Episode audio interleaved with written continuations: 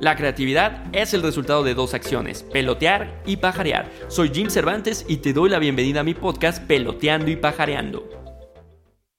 Un tema emocionante pero a la vez complicado cuando diseñas tu proyecto es cómo se va a llamar. Hay personas que primero piensan en eso, como cuando ya sabes los nombres de los hijos que vas a tener, pero ni siquiera te has casado y ni siquiera tienes pareja. Pero hay muchas otras que se les complica este paso porque tienen diversas interrogativas de si será o no correcta la decisión, o les preocupa muchísimo equivocarse. Pero es chistoso pensar en esto cuando vemos las calles plagadas de negocios con nombres propios, como Juanita, apellidos de la familia y unos más creativos que no tienen asociación con lo que venden. ¿A poco no te ha pasado por la cabeza qué fue lo que les hizo ponerle así a su negocio?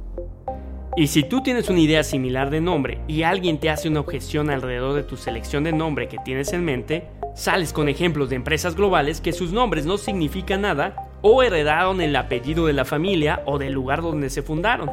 Por ejemplo, ¿qué me dicen de Kellogg's?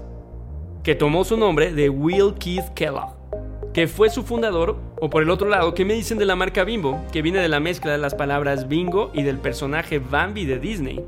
Además, según ya después encontraron que la marca tiene significado en otros idiomas como el italiano, el húngaro o el chino. Existen marcas más nuevas como Amazon, que dice Jeff, el dueño, que quería un nombre que empezara con A.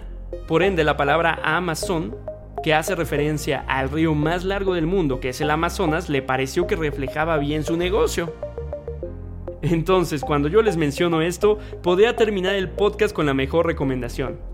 Pónganle a su proyecto el nombre que quieran pues está comprobado que los grandes negocios sacaran sus nombres de donde se les dio la gana, y no fue una barrera para que fuera exitoso.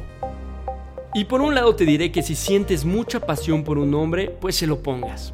Y ya después verás cómo manejas los problemas que se te puedan presentar.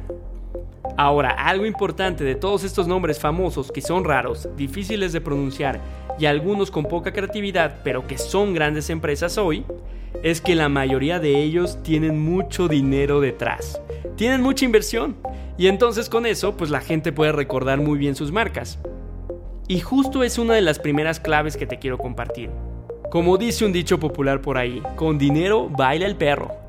Y es que cualquier cosa se puede construir con una buena campaña de marketing y un buen plan de difusión. Pero si tú no tienes ese nivel de inversión y quieres que tu marca sea más fácil de construir, te voy a compartir algunos lineamientos que te pueden ser útiles. Es cierto que las marcas cortas son más fáciles de recordar.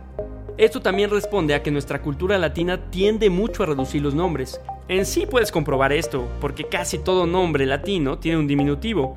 Entonces si tú le ayudas a tus consumidores a que sean pocas sílabas, seguro te funcionará. Ahora, tal vez tú traes en mente un nombre más largo, no importa, pero otra guía que te puede ayudar es que sea pegajoso. Un nombre que suene coloquial, que tenga un buen sonido, que tenga rima o algunos otros elementos que te ayudarán mucho. No en balde a las canciones les ponen estas estrofas que tienen versos que son difíciles pero que son pegajosos y eso hace que no se salgan de tu cabeza por un rato, aun cuando son muchas palabras.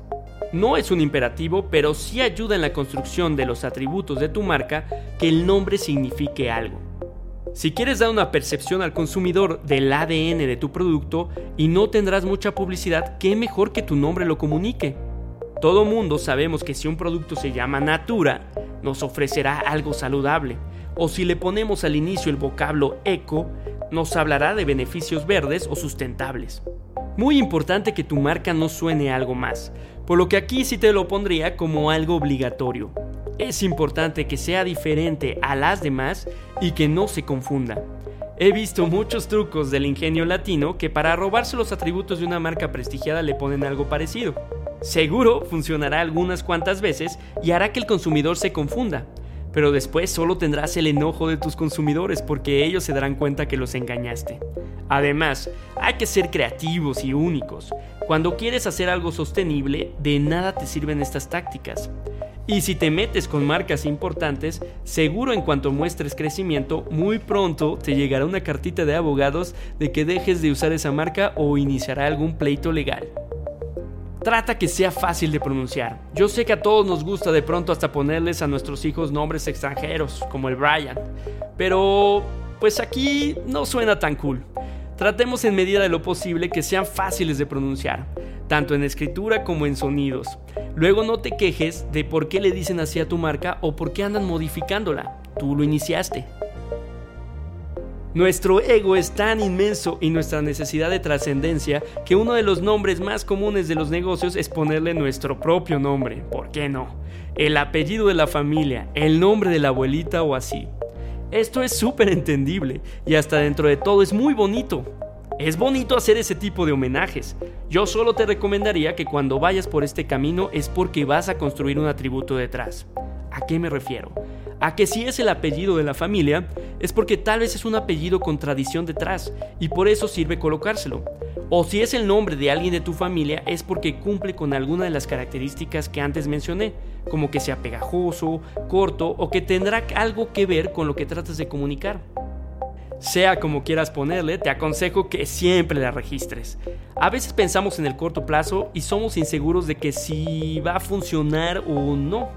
Pero creo que cualquier proyecto debe ser desarrollado pensando que sí funcionará.